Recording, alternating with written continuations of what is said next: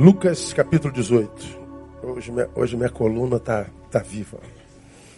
A velhice mostra seus sinais. Ah, minha esposa. Tá- Teimosia se tivesse tomado remédio, né? Quem toma remédio é velho, pô. Eu tô velho, é verdade. Demos uma passeada essa semana, fui pegar uma mala pesada. Aí a mala falou: Você não pode mais comigo, menino. Foi tempo que você podia pegar-me, agora não dá mais. E é verdade. Mas glória a Deus. É Lucas capítulo 18.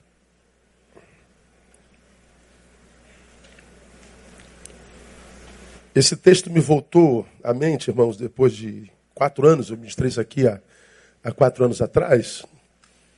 Ah, eu moro num lugar que, é, como, eu, como você, coloquei o Wi-Fi na casa, no apartamento. Mas o Wi-Fi não chega lá no quarto, né?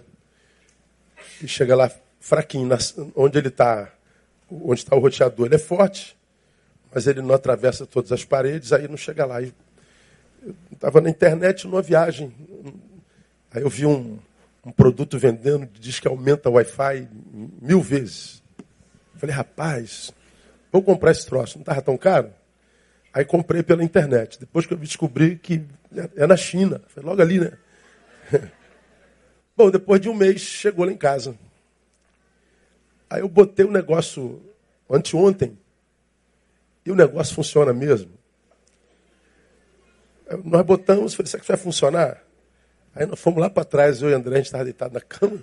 A gente botou no, no, na internet e não gasta nem aquele tempinho, aquela bolinha para rodar, não.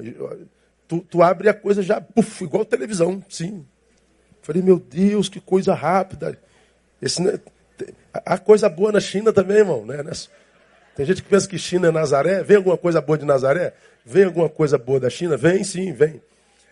Aí o negócio ficou rápido demais. Estava vendo aquele negócio sendo rápido demais. Aí me veio um, um, sei lá, uma viagem Pensei, poxa, por que, que na vida não é assim também, não é? Não podia existir um produtozinho que a gente botasse na tomada e fizesse a vida é, acontecer como a gente queria que acontecesse, né? Pô, mais rápido, puf, caramba, aconteceu. Como... Ih, rapaz, é, pois é, na vida não tem isso, né? Na vida, quase tudo a gente tem que esperar mesmo. Esperar, esperar, esperar, esperar, esperar. E Esperar requer paciência, esperar requer maturidade, esperar requer fé.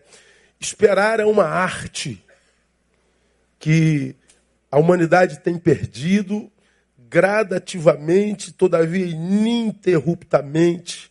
E porque a gente tem perdido essa capacidade de esperar, a gente tem perdido a capacidade de viver paz.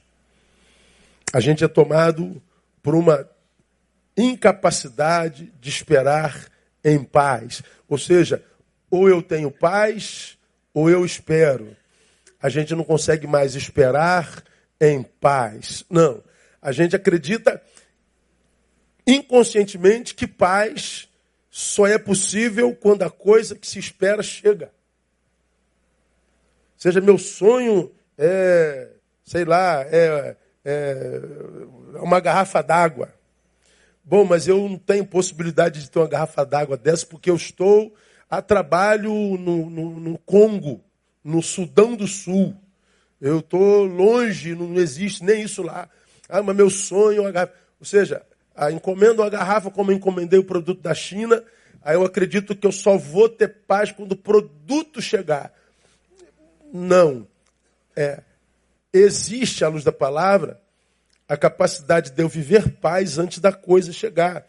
É, há, há na palavra subsídios suficientes para nos ensinar e provar que a paz não está na coisa, ela antecede essa coisa.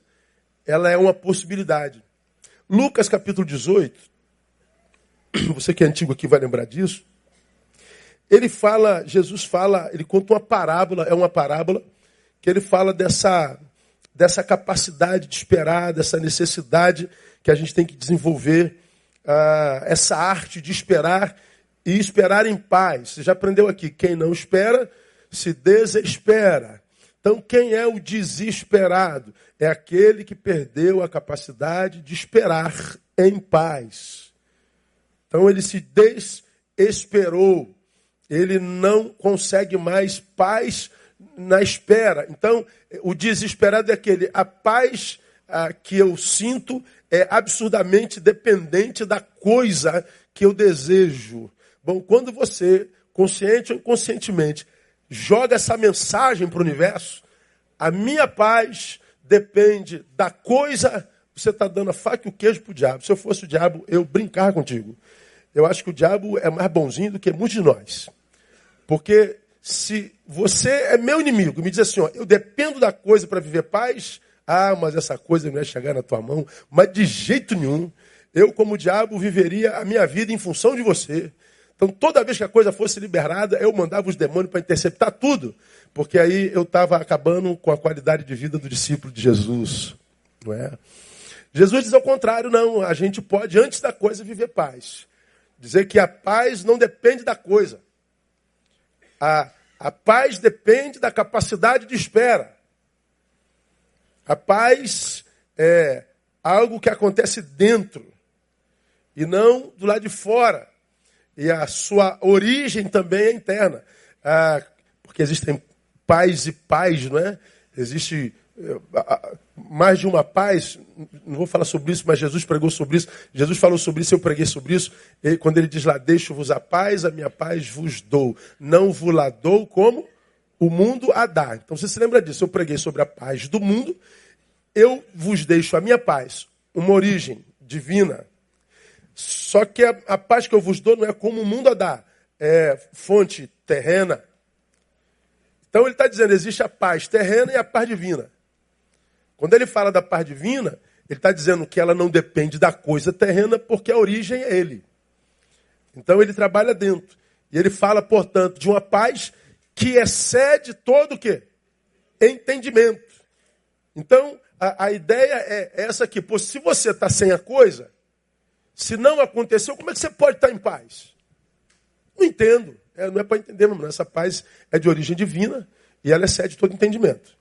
Porque a lógica diz: você tinha que estar desesperado, você tinha que estar revoltado, você tinha que estar descalibrado. A lógica diz, por causa da ausência da coisa, porque não aconteceu, porque aconteceu o que não queria. Ora, devido às circunstâncias, você era para estar pirado. Como é que você pode estar em paz? Não tente explicar. Essa paz não se explica, ela é vivencial, ela se vive. É, essa paz é essa capacidade de esperar em paz. Então a espera é uma é uma é uma é uma graça divina. OK? Então vamos lá a Lucas capítulo 18, isso não é nada fácil, né? Mas lembra o que você já aprendeu. Quando eu digo que uma coisa é muito difícil, eu estou ao mesmo tempo dizendo, ela é possível. OK? Lembra disso. O muito difícil não é impossível. Diz assim o texto: Contou-lhes também uma parábola sobre o dever de orar sempre e nunca o que? Leia para mim. Nunca o que? Desfalecer quando? Nunca. Nunca. Ou seja, não desista de esperar nunca. Não é?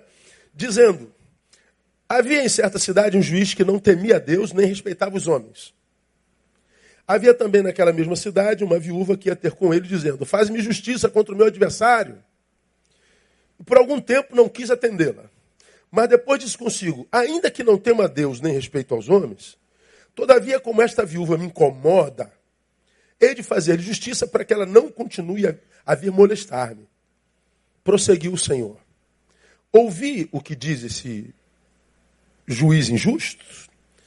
E não fará Deus justiça aos seus escolhidos, que dia e noite clamam a Ele, já que é longânimo com eles.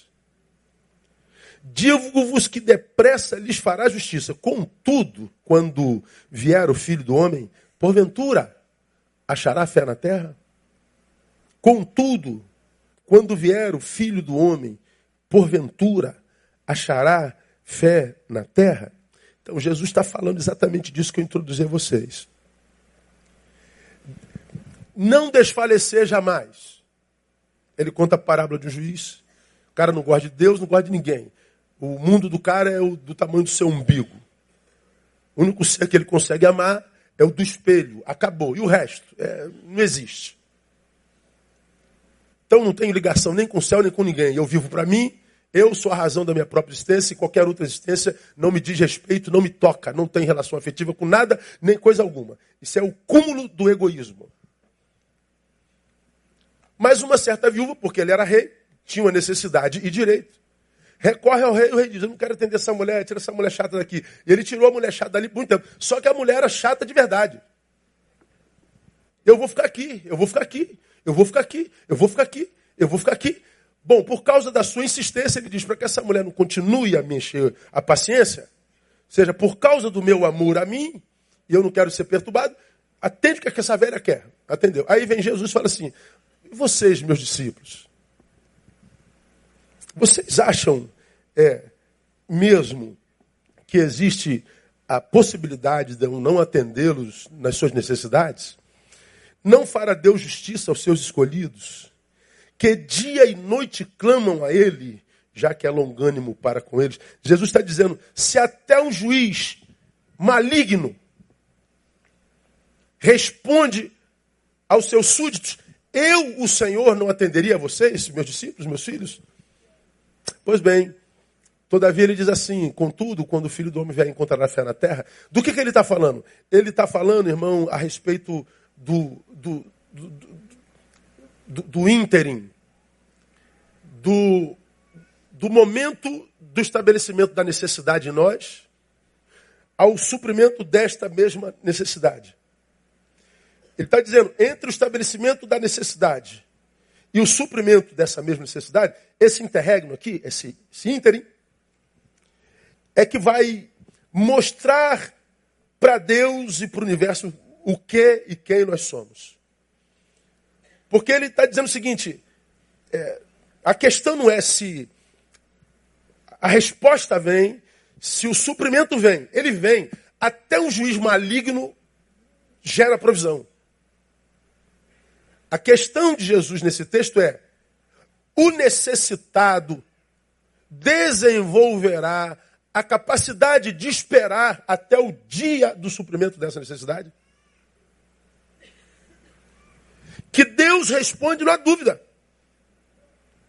O maligno juiz responde. Agora, o que acontece é que o crono de Deus é diferente do nosso.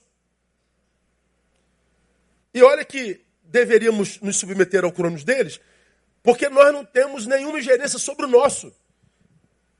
Eu não tenho como voltar dois segundos para trás e eu não tenho poder sobre um segundo na frente. Eu não tenho como discernir o que vai acontecer na frente e eu não tenho como me livrar do que aconteceu, já virou história. Então ele está dizendo, já que você não tem poder nenhum sobre o Cronos, submeta-se ao dele. Mas Jesus está dizendo assim, porventura, quando eu voltar, eu acharei alguém na terra ainda com capacidade de esperar em paz, ou seja, com fé? Bom, eu, na minha concepção, eu acredito que Jesus, quando faz essa pergunta, ele está querendo deixar claro que os que permaneceriam em fé é o firme fundamento das coisas que se esperam.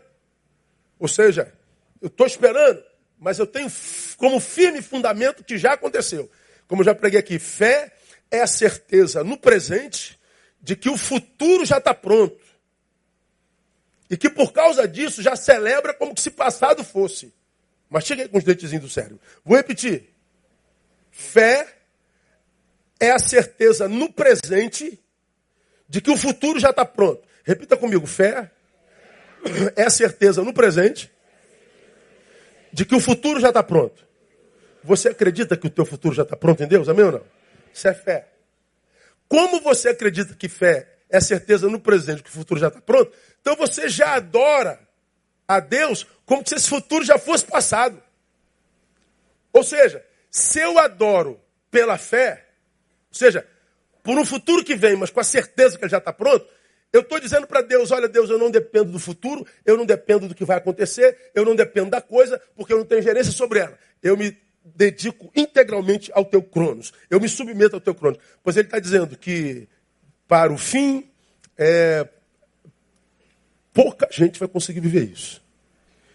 Ele está dizendo que nos últimos tempos, fé e, portanto, a capacidade de esperar em paz, ou seja, de viver uma vida que transcenda as coisas, de viver uma vida que independa de resultados positivos, de viver uma vida desconectada da vida de uma sociedade que depende da coisa para ser feliz, da aparência para ser feliz, ele está dizendo vai ser é, um, um negócio bem pequenininho, vai ser pouca gente. Bom, o texto alude, portanto, a um tempo no qual os discípulos imaturos não saberiam lidar com duas realidades da vida. A primeira delas, o não de Deus. A segunda dela, o espera de Deus. Do que, que o texto fala, portanto, irmão? O texto trata desse modo imediatista de ser, esse modo imediatista que destruiria essa nossa capacidade de esperar em paz. A paz na da espera. Deus, eu queria um aparelho para botar na parede para antecipar o meu sonho. Eu queria um aparelho na parede para tornar mais rápida a minha espera acelerar essa, essa, essa minha necessidade, subir a minha necessidade. É, mas não existe esse aparelho. Para o Wi-Fi existe. Mas para a vida não existe. Então tenho que aprender a olhar para a história e esperar carregar mesmo. Eu estou esperando alguma coisa, eu vou ter que ver aquela bolinha rodando que dá uma raiva danada. Não é? E essa bolinha está trazendo a minha vitória. E a bolinha fica rodando, rodando, rodando, rodando. Você, meu Deus do céu, vai bolinha, roda, roda, traz a minha vitória. Aí depois caiu. Puxa, começa de novo. Sabe do que, que eu estou falando, sabe? Pois é. Não existe esse aparelho que acelere a nossa vitória, irmão. A gente tem que desenvolver essa capacidade de esperar. Como eu disse, a questão não é, é se Deus responde ou não. A questão é, eu vou ter fé capacidade, maturidade para esperar o tempo de Deus. Então a parábola condena esse modo imediatista de ser. Os imediatistas, os ansiosos, tema da noite, meu irmão, não vão suportar não. Ah, essa capacidade de antecipar as emoções futuras. Não é antecipar futuro, porque o futuro ele não existe, mas você é ansioso, você antecipa as emoções de lá. Você se transfere lá para frente para algo que você precisa ou necessita. Então, mesmo que aquilo não existe, você não sabe se vê ou não, bom, é, você vive aquilo como se existisse. Se aquilo existir, isso vai acontecer comigo. Vai acontecer. E mas se não acontecer, isso vai acontecer comigo. Então você antecipa sensações. Você antecipa a, a, a, o, o, fruto de uma árvore que não exista. Então você já está colhendo, você está tá, tá se contaminando por um tempo que não existe. Então, como é que a gente vence isso? É desenvolvendo a capacidade de espera. Né? Por isso que o texto diz: Contudo, quando vier o filho do homem, porventura achará fé na terra. O Senhor, na minha concepção, está dizendo: é, a, a deformação pela incapacidade de espera será tão grande que vai ser muito difícil achar no dia do juízo, no dia do retorno do Cristo, alguém que ainda esteja nele, vivendo no cronos dele, dizendo para ele que ele é tudo que a gente precisa e não as coisas que a gente quer dele. Como alguém disse, eu não sei quem foi, quando tudo que nós tivermos na vida for Jesus de Nazaré, tudo que nós tivermos for Jesus, então nós entenderemos que tudo que a gente precisa é Ele mesmo. Pois bem, ah, esse ínterim tem corroído a fé dos homens, esse imediatismo tem destruído a qualidade de vida do discípulo, tem roubado dele essa capacidade de esperar em paz, portanto, tem gerado apóstatas. É óbvio. Aí eu queria mostrar para vocês, já fiz isso aqui quatro anos atrás, mas eu, eu, eu revi isso aqui essa semana na minha devoção e me falou muito ao coração. E eu queria que nós fizéssemos uma autoanálise individualmente. Eu vou mostrar algumas marcas dessa corrosão que acontece entre a necessidade revelada e o, o suprimento dela, nesse interregno aqui, ó. Vamos ver o que, que acontece na vida de uma comunidade e dos membros dessa comunidade, dos discípulos de Jesus, quando a gente vai perdendo essa capacidade de esperar em paz. O que, que vai acontecendo com a gente? vou mostrar algumas marcas que são, são, são é, sociológicas na igreja, mas que é, manifesta na subjetividade de cada um de nós. A primeira marca que eu vejo como dessa corrosão é o que eu chamo e chamei de nominalismo. Nominalismo. Nominalismo era um fenômeno até bem pouco tempo atrás católico. Você sabe que o termo católico é um termo aristotélico, ele não é religioso, ele significa universal. Quando a igreja se tornou a igreja a, oficial desde Roma, lá em 313, com Constantino, então, por, por, por lei, todos os que estavam debaixo do domínio de Roma tinham que se tornar é, súditos daquela religião. Então, a religião se tornou universal. Ou seja, todos são católicos. Bom, para justificar essa inverdade, criou-se uma realidade. Existem, portanto, os católicos praticantes e os católicos o quê? Não praticantes. Aí você pergunta assim, qual é a tua religião? Eu sou católico. Você pratica? Não, sou católico não praticante. E você, eu sou católico, sou católico praticante, eu vou à missa, eu comungo, eu, eu participo da Eucaristia. E você, eu não comungo, eu não passo pela Bíblia, não sei o que é a igreja, não, não mas eu sou católico. O católico não praticante, ele é o católico nominal. Isso é nominalismo. Bom, esse fenômeno até bem pouco tempo atrás era um fenômeno católico. Hoje não mais. Hoje ele é evangélico. E você aprendeu isso lá em 2011, um ano depois do censo de 2010, que pela primeira vez aparece como fenômeno sociológico, ou seja, mensurável, os que a gente chamou a partir de então de desigrejados. Ora, como que nasce essa palavra desigrejado? Desigrejados, ex-igrejados. É porque no censo de 2010, os recenseadores entravam na nossa casa e faziam as perguntas que são comuns, e no fator religião, vergonha nossa, o recenseador pergunta: é, Seu Hércules, sua religião? Aí o Hércules respondia: Eu sou espírita. Acabou, não tem segunda pergunta, passemos para outro assunto.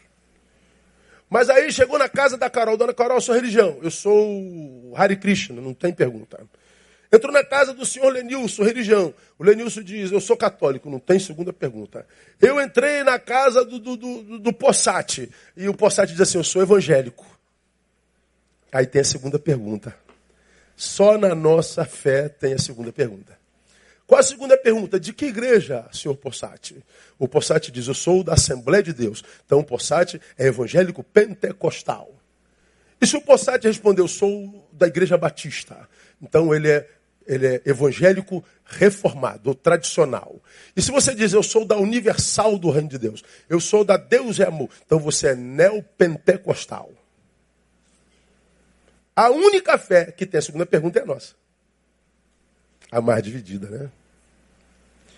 Pois bem, em 2010, acontece um fenômeno. Entra na casa do sujeito, o sujeito diz: Que religião você é? Sou evangélica. De que igreja? Não sou de igreja nenhuma. Como assim? Como você não é uma igreja? Pois bem, 10% dos evangélicos em 2010 disseram não pertencer a igreja nenhuma. Éramos lá 42,3 milhões de evangélicos, 4 milhões dos quais desigrejados não fazem mais parte de uma igreja. Bom, esses foram arrolados lá no censo de 2010 como evangélicos sem igreja ou denominação, mas é, mais adiante está escrito crentes genéricos e protestantes não praticantes. Aí vem a pergunta, né? O que, que um protestante faz? Não ouvi. Protesta. E um protestante não praticante faz o quê? Não protesta. E um protestante que não protesta? É o quê? É o que então, se não é protestante? Pois é, ele é o crente nominal. Ele é o nominalista. Ele é o que tem nome de evangélico, mas não vive como se evangélico fosse. Como aquele que tem nome de católico, mas não vive como se católico fosse. Ele é só um nome. Ele é um nominalista. Ele faz parte de um rol.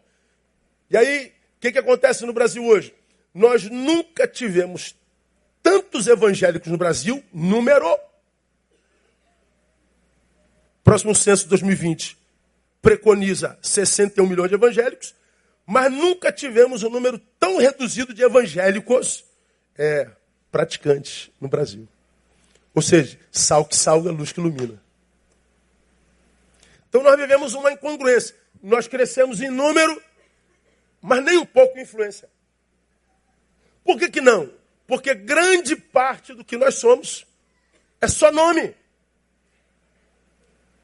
Não há vida evangelical, não há nada disso. Eu me arrisco a destacar com os irmãos nessa oportunidade quatro tipos de nominalista. Aí que a gente começa a fazer análise. Vamos ver que tipo de crente você é, que tipo de crente eu sou. E vamos ver se essa nossa incapacidade de lidar com a dor, com a adversidade, com o antagonismo, com esse tempo maligno, doido que a gente está vendo, não tem corroído aquilo que a gente um dia foi nele. Vamos ver se essa nossa incapacidade de esperar não tem reduzido a gente só a um nome numa lista ou a um número no, no, no, no monte deles. Então, a, a marca primeira dessa corrosão para mim na, na instituição chamada igreja é o nominalismo. Agora, vamos analisar esses nominalistas. Tem primeiro, o primeiro nominalista é o, é o nominalista tradicional é aquele que tem nome, mas não está presente. A gente chama ele de crente fantasma. Não aparece nunca. Por exemplo, você pega a nossa igreja, nossa igreja tem mais de 4 mil membros. Aqui cabe 1.500. Então, como aqui está cheio, imaginemos que aqui tenha 1.500 pessoas. À noite, vem mais uns 1.500. Então, daria 3 mil. Na quarta-feira, tem umas mil pessoas aqui daria umas 4 mil pessoas. Então a gente tende a dizer assim, então os 4 mil membros estão presentes. Não, porque tem nesses três cultos 30% que vem nos três. Ou um pouquinho menos, um pouquinho mais. Significa dizer que grande parte dos membros dessa igreja não aparece, a não ser no culto gastronômico. Qual é o culto gastronômico?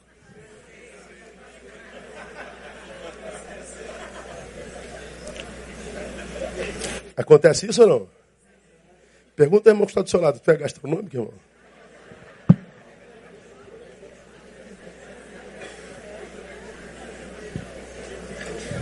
Bom, todos vocês estão livres desta, porque hoje não é culto gastronômico e você está aqui.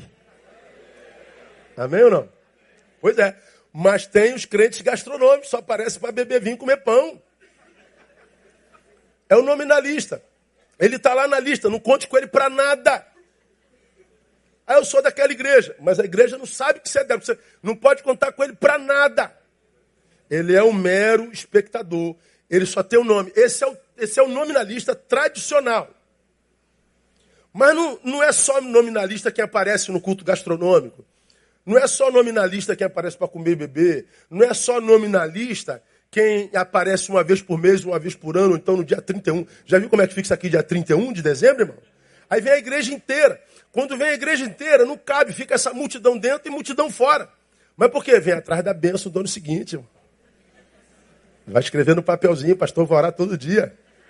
Tem um monte de sonho material para fazer, para ter, então vou cair dentro, não perco nem de jeito nenhum.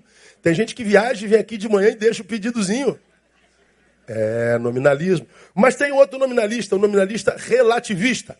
O nominalista relativista é aquele cuja vontade própria, vontade própria, sempre prevalece a vontade de Deus. Por que, que a vontade do relativista prevalece a vontade de Deus sempre? Porque na análise dele a respeito da palavra, o que conta não é o que Deus diz, é o que ele acha sobre o que Deus disse. Deus diz uma coisa. Ah, mas eu não concordo com isso não, pastor. Eu sei, filho, mas isso é Bíblia, isso não é filosofia não, não tem concorda, não concorda. Se é discípulo, é o quê? Pois bem, para o relativista, ele está aqui. Mas para ele só é Bíblia aquilo que atesta o seu status quo, ou seja, o seu modo de viver. Só é Bíblia aquilo que não reprova. Só é Bíblia aquilo que ele acha que na Bíblia é Bíblia. Então, é o relativista. Aí tu pega, por exemplo, temas como é, mulheres sejam submissas a vossos maridos. Aí aparece a crente feminista. Jamais. Nunca que eu vou me submeter ao macho. Mas está na Bíblia, irmão. Não, mas eu discordo. Não tem jeito. Botou na cabeça da feminista que ela não se. Não tem jeito. Mas ela diz que é cristã. Se submeter a um homem é uma desgraça para o relativista. Ah, você pega o, o, o, texto que diz: ah, obedecer, obedeçais, ah, obedeçam a vossos guias. Aí aparecem os anarquistas gospel. Meu pastor é Jesus de Nazaré. Eu não obedeço a nenhuma liderança. Eu não estou submisso a nada. Eu não estou submisso a ninguém. Eu não estou dizendo, mas está dizendo que você tem que ter um guia, você tem que obedecer. Você tem que estar debaixo de autoridade. Não, mas eu não concordo com isso. Relativista. Tem aquele que lê 13, 4 de Hebreus, honrado seja entre todos o matrimônio. Mas ele diz, desculpa, pastor, eu sou a favor do poliamor. Eu, como todo mundo.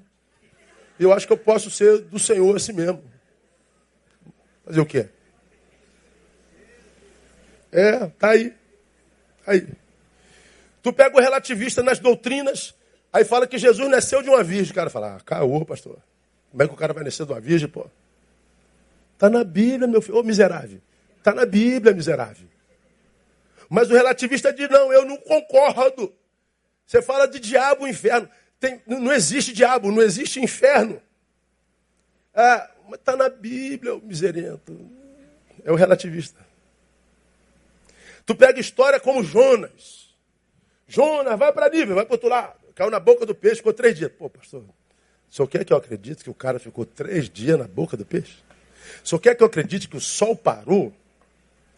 O senhor quer que eu dê dízimo, pastor? Está no Velho Testamento.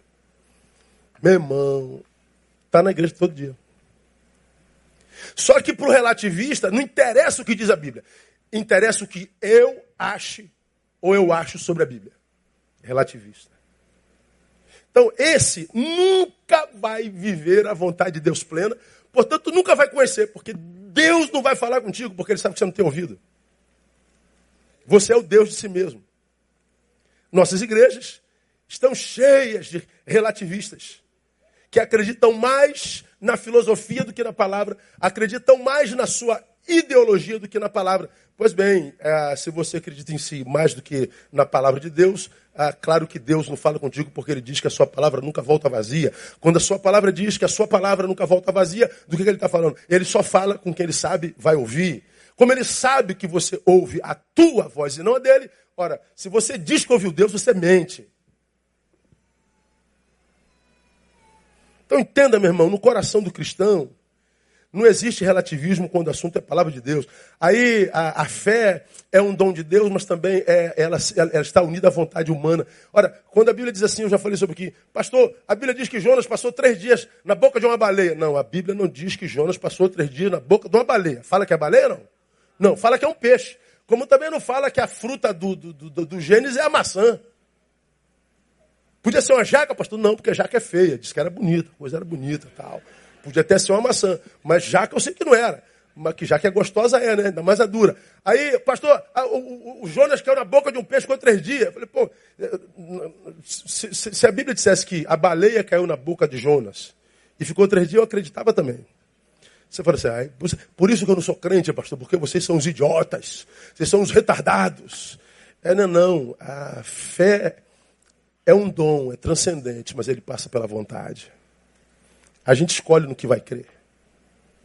Você não consegue crer porque você escolheu não crer.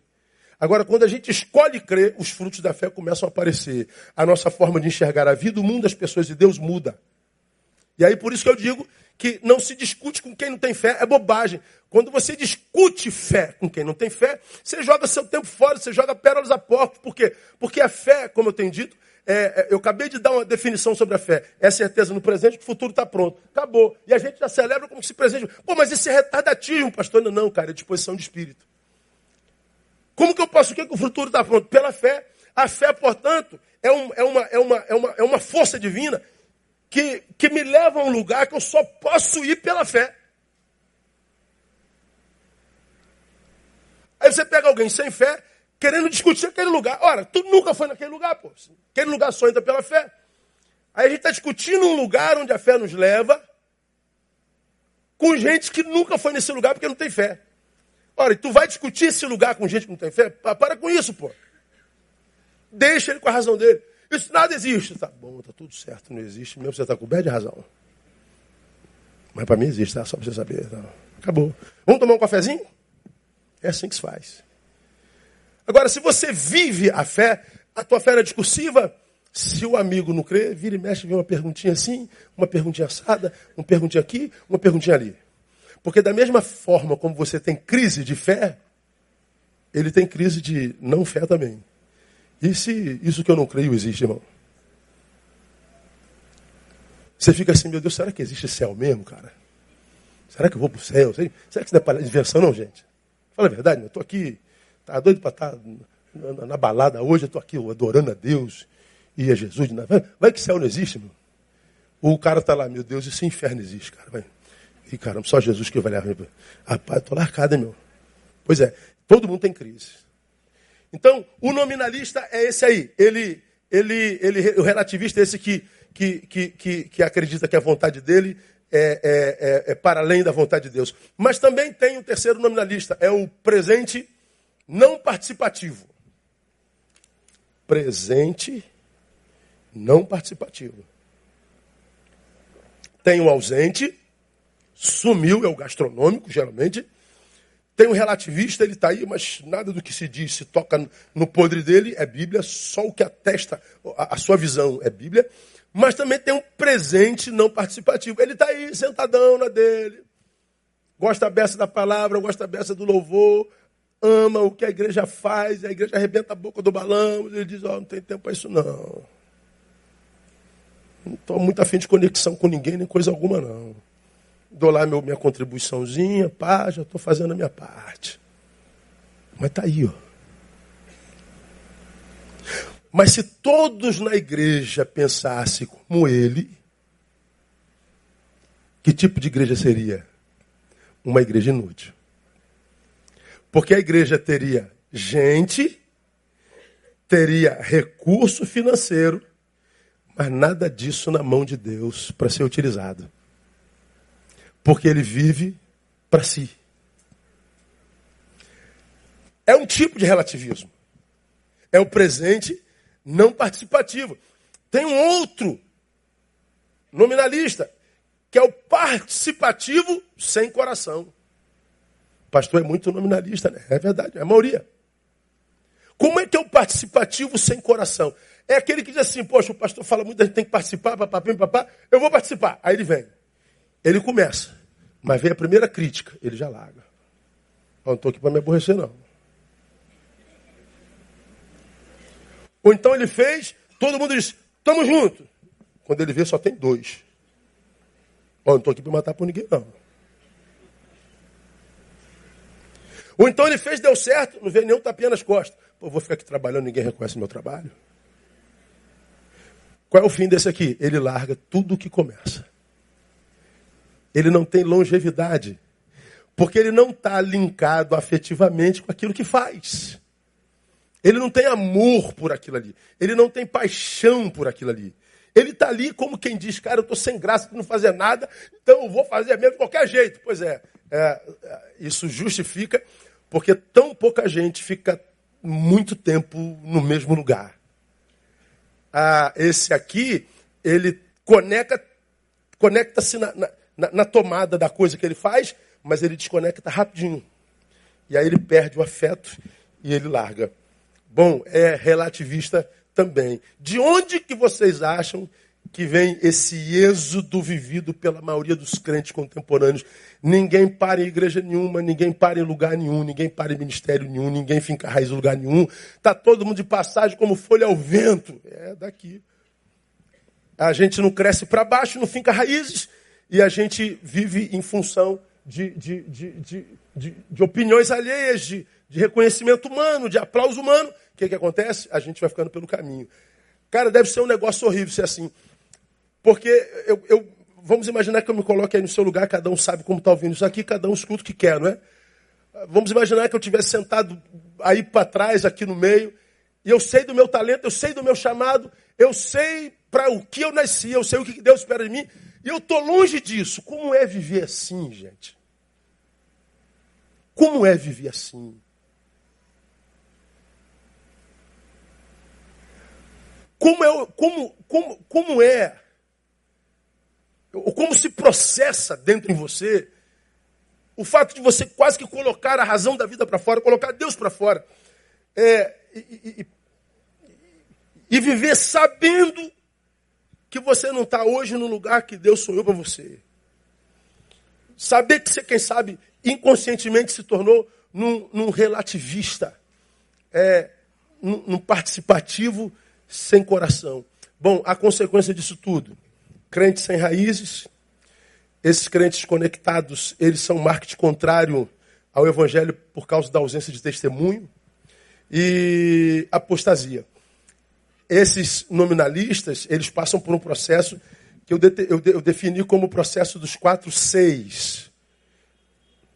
Ele é crente, de crente ele passa para crítico, de crítico ele passa para cínico, para cético e de cético para cínico. cínico. Crente, crítico, cético, cínico. Antes ele cria, desconstruiu-se, desapega-se afetuosamente, aí começa a criticar. Depois da crítica vem o ceticismo, ele passa a dizer que não acredita em mais nada. Agora ele passa a zombar, vira um cínico. O processo é, é o mesmo, porque o, a ação do diabo é matricial. É uma matriz. Se você fizer uma análise da ação do diabo em Eva, lá em Gênesis, você vai ver que é a mesma formulação, o mesmo método que ele usa hoje. A gente fala mais para isso, fala sobre isso mais para frente um pouquinho. Mas é uma matriz. É uma matriz. E a gente continua caindo do mesmo jeito. Então, a primeira marca dessa, dessa desconstrução, irmão, que acontece no discípulo quando a gente perde a capacidade de esperar, é que a gente vai se desconectando da fonte do nosso outrora, da nossa outrora fonte de alimento. A gente se desconecta da casa de Deus, diz que ela não é mais importante. A gente se desconecta do, do povo de Deus, diz que ele não é mais importante. A gente se desconecta do altar, diz que não é mais importante. A gente cria um mundo para nós que justifique a nossa desconstrução. Mas é uma invencionice. Mas há uma outra marca nessa, nessa igreja que perdeu a capacidade de esperar em paz: sincretismo. Sincretismo é uma palavra grega, suncretizo, que significa jungir. O sincretismo é quando uma religião une elementos de várias religiões. Aí você vê prática daquela nessa, dessa naquela. E se você olhar o evangelicalismo brasileiro, pelo amor de Deus, irmãos, é, é rosa, rosa, rosa ungida, fita ungida, copo d'água ungido, sabonete ungido, vassoura ungida, cuspo ungido. E a gente ri, mas é tudo verdade. Se você jogar aí, ó, joga aí o, a, a, igreja do, do o cuspe ungido. Você vai achar aí. O cara, o pastor diz assim, ó, irmãos, Deus me deu uma revelação e do, do, do, da, da bênção salivar. O cara bebe água. Assim. As ovelhas vêm para frente para ser abençoada, elas ficam aqui e o pastor que bochechou água manda elas abrirem a boca e vai. Aí, vê aí. Aí. Eu vou na igreja, alguns anos atrás, preguei aqui, naquele dia. O pastor estava vendendo o sabonete com os elementos da Santíssima Trindade. Eu fiquei, meu Deus, que, que elementos ele tirou do Pai, do Filho e do Espírito Santo e jogou no, sabonete, irmão? Como que ele conseguiu tirar do Espírito Santo, do, do Pai, do Filho e jogou nesse sabonete? Aí ele diz, toma banho com sabonete que você está iluminado, você está purificado. Sal ungido, joga o sal no, no, arroz, que teu marido se converte. A mulher, ó, sal o arroz, vai se converter, miserável. Vai se converter, miserável. Amor, esse arroz está muito salgado. Come esse mesmo, miserável. come. Ela joga no sal a missão dela. É o testemunho dela que converte. A mulher santa santifica o marido e vice-versa. Mas a gente transfere para o sal, a gente transfere para o sabonete, a gente transfere para a fita ungida, a gente transfere para o cuspo ungido, vassoura ungida. Aí parece um pastor lá em cima no morro com um monte de vassoura. Ungindo a vassoura e você vem comprar a tua vassoura. Vai em sua casa, você vai varrer toda a maldição. E está lá, vai na sala, irmã, está de noite, achando que aquilo é evangelho. Isso é magia. Isso é macumba, gospel.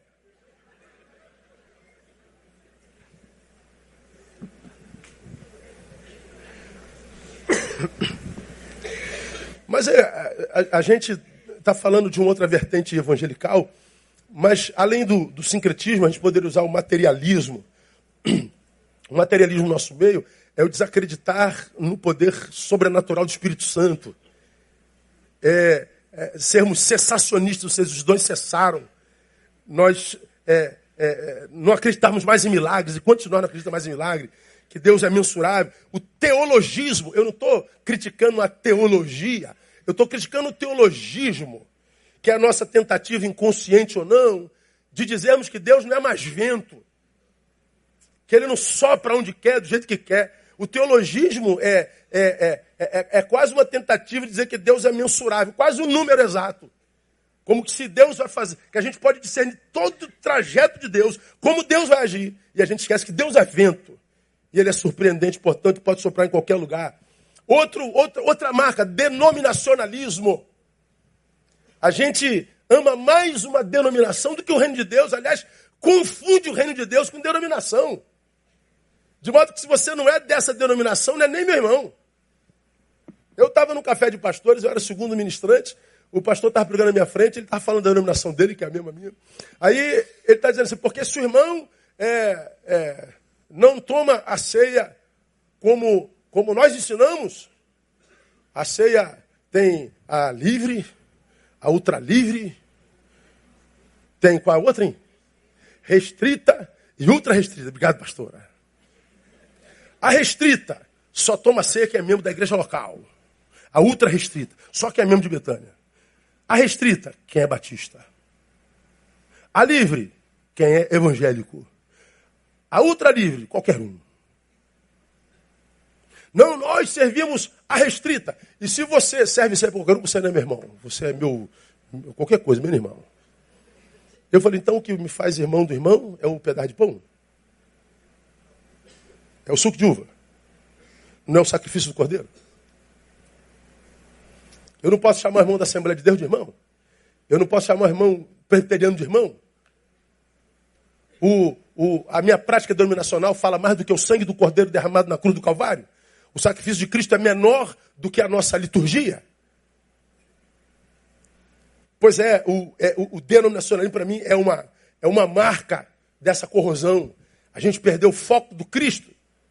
Poderia citar o novo ateísmo. O novo ateísmo é diferente do velho ateísmo. O velho ateísmo é Deus não existe. O novo ateísmo é Deus existe, mas a gente pode fazer negócio com o nome dele. A gente pode brincar com o nome dele. A gente pode zoar com as coisas dele. E o que a gente vê hoje, irmão, de bagunça com o nome de Jesus, o que a gente vê hoje de, de infantilismo com o nome de Jesus, o que a gente vê hoje de meninos se travestindo-se de pastores é, é, que não sabem nem quem são em Deus, mas querem administrar almas humanas como se não fosse responder a Deus por isso. A gente vê cada bobagem. É, é, é, meninos que, que, que, que não resolveram-se nem na sua sexualidade, mas acham que a espiritualidade se desenvolve dentro de um tempo como esse. Então, ele, ele, ele aqui, ele, ele tem uma adoração daquela que se chama extravagante, ele chora, ele baba, ele grita, mas quando sai daqui, não tem nada a ver com o que aqui aconteceu. E se ele está numa igreja onde ninguém baba, ninguém grita, ninguém cai, ele está dizendo que a igreja é fria. Mas os frutos da igreja são frutos que geram adoradores. É um infantilismo doido. Consequência, irmão, nós temos perda de identidade. A gente não sabe mais o que é ser evangélico hoje. Nós fomos roubados de nós na nossa identidade. Aí você tem que ver hoje pornografia gospel. É, naturismo gospel, nudismo gospel. É, é, rainha do bumbum gospel. Eu poderia falar do pandemonismo, outra marca. Pandemonismo vem de pan, tudo. Demonismo, demônio. Ou seja, o, o pandemonismo entre nós se manifesta como? Lançando sobre o diabo a culpa de tudo que a gente faz. Pastor fugiu com o dinheiro da igreja e foi para Nova Friburgo. Ladrão. Olha o que, que o diabo faz no coração do pastor, né, irmão? O pastor roubou o dinheiro. O irmão é, pegou a mulher da, do irmão. Ah, o diabo é sujo, né, irmão? Olha aí. Dútero. Ô, irmão. Olha, o diabo usou a língua daquela irmã para falar daquela ali. Olha que o diabo é sujo, irmão. Usou a língua daquela irmã. O diabo fala assim, gente, pelo amor de Deus, eu, não sou isso tudo, não. Vocês vão, vão dividir aí, porque, né, pelo amor de Deus. Vocês falam que eu roubei o dinheiro. Eu não, não, eu não vou na esquina comprar pão, não preciso de dinheiro. Eu não, não como ninguém, não, não tem corpo. Eu não falo mal de ninguém, não, porque eu conheço a vida dela de, de, de capa a capa. Isso é coisa de vocês. Mas o que, que o pandemonista faz? De um lado a Bíblia diz, lançando sobre ele toda a nossa ansiedade. Só que a gente lança sobre o diabo toda a nossa iniquidade. A gente diz que ele é culpado de tudo. Isso é o crente menino. Isso é aquele que eu chego, digo que é o, é, é, o, é o homem velho que tem um menino dentro que não cresce nunca. É a mulher velha que tem uma menina dentro que não cresce nunca. Que não assume as culpas da sua própria produção. Que precisa estar dizendo, é o diabo. Oh Deus, é o diabo. Oh, Deus, você, você é um fantoche. Deus te fez um ser autômato, como eu já preguei aqui. Deus te fez um, uma bonequinha, não. Nós somos responsáveis pelos nossos atos. A consequência do pandemonismo é que nós fazemos do, do diabo a razão de todas as nossas mazelas. E quantas vezes o diabo da nossa vida se chama pelo nosso próprio nome? Resultado do pandemonismo, infantilismo crônico, incapacidade de assumirmos nossas culpas nas calamidades que nos acercam, que nos acometem. Como disse alguém, eu não sei de quem é essa frase, eu gostaria muito de poder dar-lhe o crédito, mas eu não sei. Esse alguém diz: enquanto existir Deus, diabo e pastor, ninguém é culpado de nada. Bem-vindo ao mundo dos eternos inocentes. Não é minha. Enquanto houver Del, existir Deus, diabo e pastor, ninguém é culpado de nada. Bem-vindo ao mundo dos eternos inocentes. É pura verdade. Ah, essas marcas todas, irmãos, para mim, é uma marca que revela que a gente está perdendo a capacidade de esperar em paz. Porque, irmão, o evangelho é uma coisa tão simples. Eu já falei sobre isso aqui. É tão simples, é tão simples que a gente não acredita que seja só isso. A gente vai inventando um monte de coisa. Aí tem que ter monte, tem que ter jejum, tem que babar, tem que tremer, tem que se arrepiar, e tem que falar nisso, tem que fazer aquilo. Aí a gente vê uma multidão de gente vivendo a experiência do culto catártico nada contra se for o Espírito Santo, mas no mesmo culto que não reverbera na segunda-feira. Eu prefiro a experiência de segunda a sábado com Deus do que a experiência de duas horas domingo. Eu prefiro acordar de manhã e sentir a presença de Deus me tomando e me fazendo acordar com esperança, mesmo consciente de que aquele dia carrega mal em si mesmo, mas que ele vai me dar maturidade para administrar apenas o mal daquele dia, porque ele diz basta cada dia o seu mal, para que eu não seja alguém incompetente para viver aquele dia que carrega mal e acumular o mal desse dia com o dia de amanhã. Que aí esse dia que trouxe mal de ontem se torna insuportável. E aí eu não consigo viver esse dia de hoje por causa do mal de ontem que foi acumulado com isso. Aí eu chego para cá, é mais mal. Aí eu fico desesperado para chegar domingo. Domingo eu vou receber uma nova overdose do evangelho. Eu me arrepio e tal. Aí, que alegria. Então acabou domingo, acabou a experiência com Deus. Acabou domingo, acabou a presença de Deus. Acabou domingo, acabou a alegria de Deus. Acabou domingo, acabou tudo. Eu prefiro a graça de Deus que me capacita para viver todos os dias e saber que todo dia carrega mal em si mesmo. Saber que todo dia eu vou viver nessa dialética como preguei domingo retrasado, um dia eu ganho, um dia eu perco, um dia eu, eu, eu acendo, um dia eu descendo, um dia eu quero viver 200 anos, outro dia eu quero morrer. Mas capacitado para viver um dia de cada vez. Como eu já ensinei os irmãos, Quando a Bíblia diz que basta cada dia o seu mal, ele está dizendo: não se furte a viver o mal de todo dia. Não se furte a chorar a dor daquele dia. Não se furte a viver a tristeza daquele dia. Não se retire para um, um, limbo no qual você está vacinado contra a dor de hoje. Não, essa dor precisa ser vivida. Não se retire para uma espiritualidade que faz você se esquecer da dor. Ela está te esperando lá. Você vai ter que descer do monte. Então diz Deus, antes de eu ir para o monte, nesse culto catártico, me dá sabedoria para lidar com essa dor de hoje, para que eu não acumule amanhã. Me dá sabedoria para lidar com essa adversidade, com essa trairagem, com, essa, com essa, esse apedrejamento, com essa polarização, com essa coisa louca que a gente vê todo dia. É. Para mim, a graça de Deus é graça para isso. Por isso, irmão, se eu sei que a gente vai perder a capacidade de esperar, eu terminarei meu nosso culto dessa manhã de, trazendo à memória Efésios 4, capítulo 23. Bota Efésios 4, 23.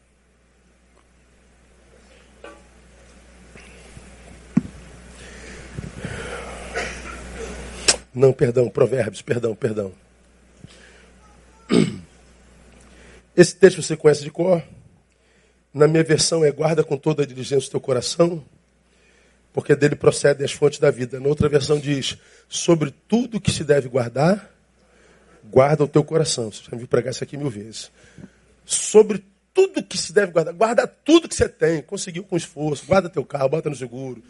Está andando centro da cidade, guarda tua bolsa, guarda teu celular, guarda tua aliança, compra uma de, de, de, de sei lá o quê, de, de lata Guarda tudo, mas sobretudo, guarda teu coração. Ou seja, coração se perde. O que esse texto, sobretudo, diz é que coração se perde. E qual é o problema? Dele procedem as fontes da vida, ou seja, a minha vida será a proporção do que dominar meu coração. E se eu perco meu coração, eu perco minha vida toda. Minha vida perde sentido, minha vida perde rumo, minha vida perde foco, minha vida se desconfigura toda. Por quê? Porque perdeu meu coração. Então, se eu sei que todo dia carrega dor em si, se eu sei, portanto, que se tem dor em todo dia, se eu não viver a dor de hoje, ele acumula para amanhã, e acumula para depois de amanhã, e acumula por meses, e acumula por anos. E toma meu coração completamente, e eu vou ser um carregador de dores. Eu vou ser um, um, um, uma, uma, um burro de carga da minha própria existência. A minha existência não vai ser a celebração da vida em Deus, mas eu vou ser o burro de carga de uma existência que me dominou. Não vale a pena. Por isso, tanto suicídio. Então, se eu sei que vem aí, já chegou um tempo onde nós vamos perder a capacidade de espera, eu tenho que dizer assim, Senhor, se a fonte da minha vida é meu coração, que o meu coração esteja sempre em Ti, todo dia, o dia todo, eternamente, para que eu não perca essa capacidade de esperar em paz, para que eu não, não, não desenvolva essa incapacidade de lidar num tempo onde as coisas não acontecem tão rápido, onde a injustiça impera, onde a ingratidão impera, onde a solidão impera, onde o, o, o, desafeiçoamento impera, onde a gente não tem mais conexões de alma, onde a gente se sente sozinho e, portanto, carente. Deus, eu, que, eu, que, eu, que eu nunca perca a, a, a minha conexão contigo. Sobre tudo que se deve guardar, guarda o teu coração.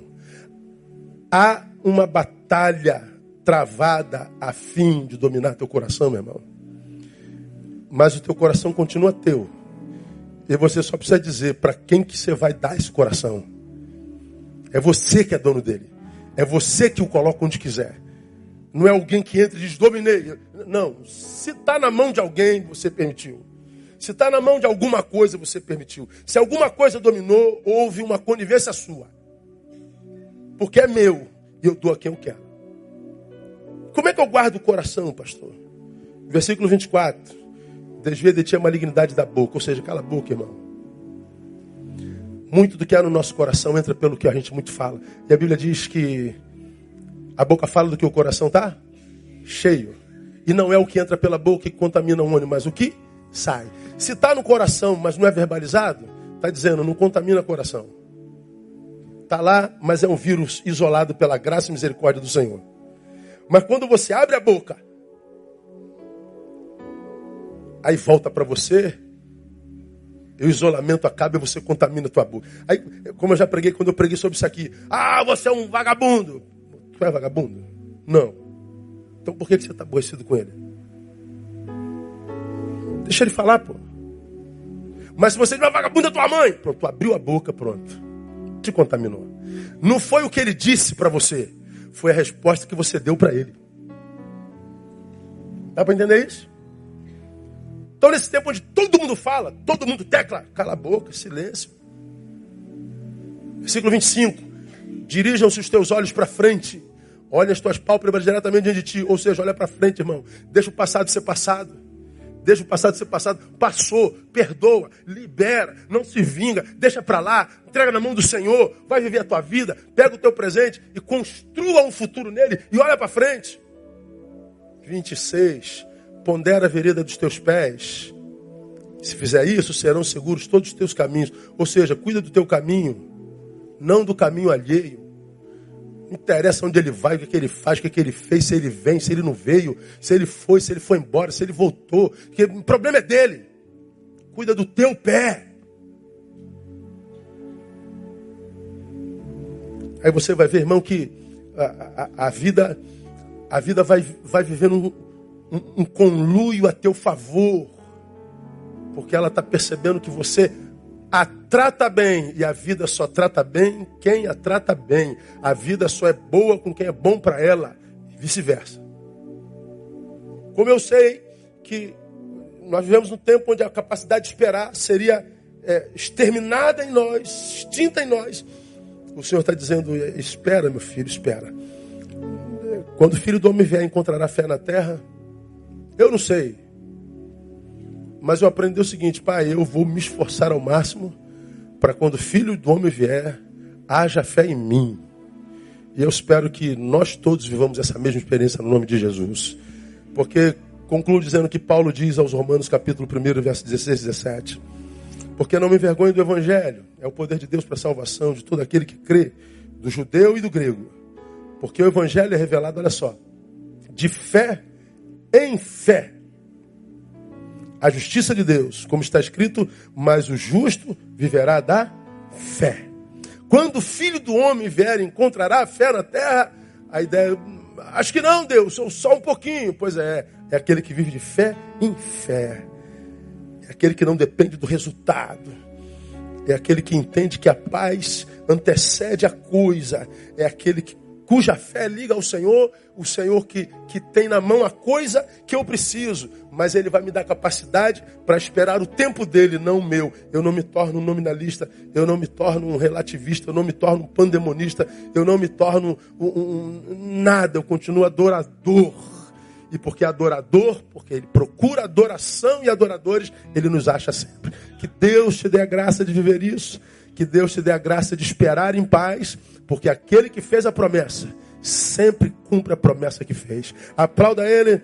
Vamos ficar em pé e vamos embora para casa. Aleluia. Aleluia.